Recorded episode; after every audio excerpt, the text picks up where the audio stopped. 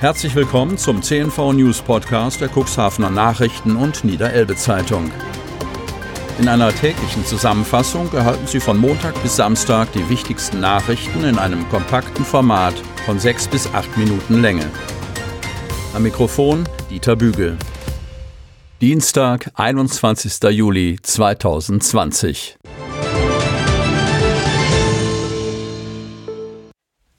Sportvereine profitieren von Hilfsgeldern. Kreis Cuxhaven. Im Rahmen des zweiten Nachtragshaushalts hat der Niedersächsische Landtag auch zusätzliche Hilfen für den Sport in Zeiten von Corona-Pandemie auf den Weg gebracht.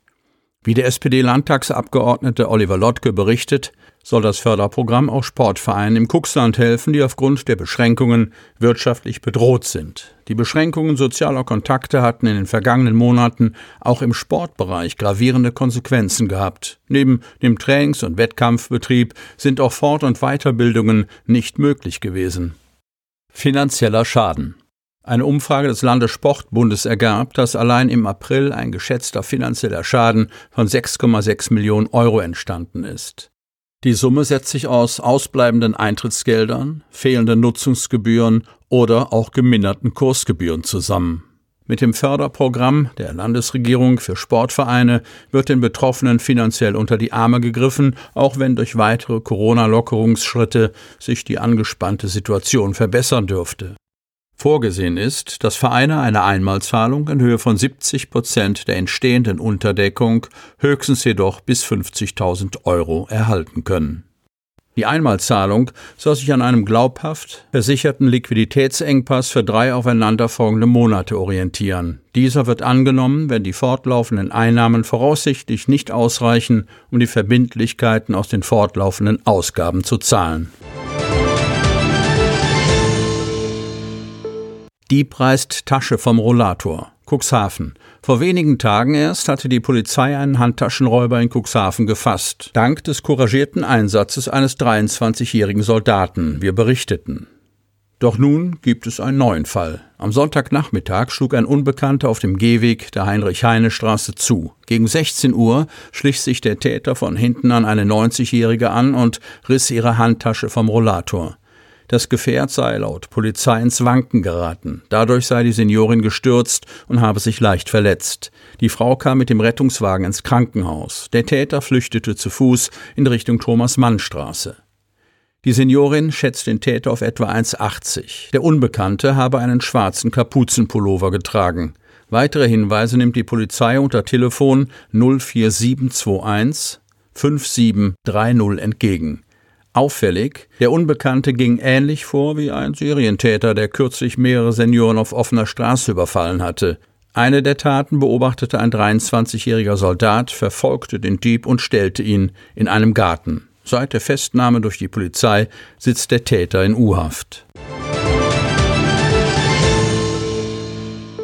Bald rollt der kleine Bücherbus. Kreis Cuxhaven. Der Landkreis Cuxhaven wird einen zweiten Bücherbus anschaffen, allerdings keinen begehbaren. Der Kleinbus soll Bücher, Bücherkisten und Tablets zu den Schulen und Kitas im Kreisgebiet befördern. Das ist der kostensparende Kompromiss, den eine Arbeitsgruppe mit Kreistagsabgeordneten und Verwaltungsvertretern vorgelegt und dem der Kreistag zugestimmt hat. Dem waren jahrelange Diskussionen über die Notwendigkeit der Aufstockung der Fahrbücherei des Landkreises um einen zweiten Bus vorausgegangen. Letzten Endes hatte sich die große Lösung mit einem zweiten begehbaren Bücherbus als nicht finanzierbar erwiesen. Mit dem Kleinbus als Ergänzung können demnächst auch die Einrichtungen mit Medien bedient werden, die bislang auf der Strecke bleiben mussten. Der Bedarf ist offensichtlich. Bei den Schuleingangsuntersuchungen der letzten Jahre wies etwa ein Drittel der Schulanfänger sprachliche Defizite auf. Die Bedeutung der Lese- und Sprachförderung im Kleinkindalter, unterstützt durch das Angebot der Fahrbücherei, liegt auf der Hand. Mit dem vorhandenen Bücherbus können derzeit jedoch lediglich 40 der 112 Kindertagesstätten im Landkreis Cuxhaven bedient werden. An zwei Tagen pro Woche soll das Fahrzeug durch einen Mitarbeiter der Fahrbücherei für die Auslieferung von Bücherkisten genutzt werden. Beliefert werden Kindergärten, die bisher nicht bedient wurden. Darüber hinaus ist die Beschaffung eines digitalen Angebotes geplant, mit dem die Kinder an neue Medien herangeführt werden sollen. der Opfer auf würdevolle Weise gedacht. Cuxhaven. Ein geschichtsträchtiges Datum, ein geschichtsträchtiger Ort. Der 20. Juli 1944 ist zum Symbol des Widerstands gegen die Diktatur des Nationalsozialismus geworden.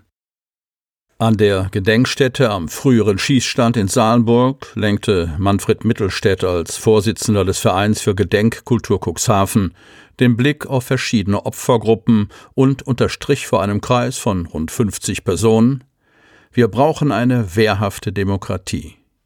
Mittelstädt nahm diesen Tag zum Anlass, auf das versuchte Hitler-Attentat um die Männer um Klaus Schenk, Graf von Stauffenberg, zu erinnern, an die Lübecker Theologen, den Aufstand im Warschauer Ghetto, die Widerstandsgruppe Weiße Rose sowie die 22 Kindersoldaten, 16 bis 18 Jahre alt, die am 25. Mai 1945 beim Munitionsverladen in der Wingst starben. Gedacht wurde auch der Männer, zu deren Ehren dieser Gedenkstein am Rande des Wernerwalds auf der früheren Schießanlage errichtet wurde. Georg Braun, Karl Fnuka, Erich Friedrichs, Kurt Pester und Martin Wachtel, die die Zerstörung der Insel Helgoland verhindern wollten, verraten wurden und am 21. April 1945 am Salenburger Schießplatz erschossen wurden. Gerichtsherr seiner Zeit war Konteradmiral Rolf Johansson, der Zeit seines Lebens nie öffentlich Verantwortung dafür übernahm. Heute noch steht dessen Büste in der ehrwürdigen Aula der Marineschule Mürwik auf dem Sockel und wird dort in seinem Namen ein Bestenpreis an Nachwuchsoffiziere verliehen.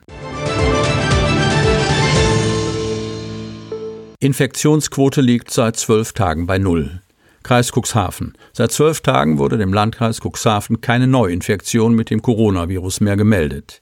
Die Infektionsquote, die die Neuinfektion pro 100.000 Einwohner über den Zeitraum von sieben Tagen abbildet, liegt daher weiterhin bei Null. Damit das Infektionsgeschehen im Landkreis Cuxhaven auch weiterhin niedrig bleibe, so Landrat Kai-Uwe Bielefeld, gelte es, das Abstandsgebot und die Hygieneregeln zu beachten und den Mund-Nasenschutz überall dort, wo es notwendig und angebracht ist, zu tragen.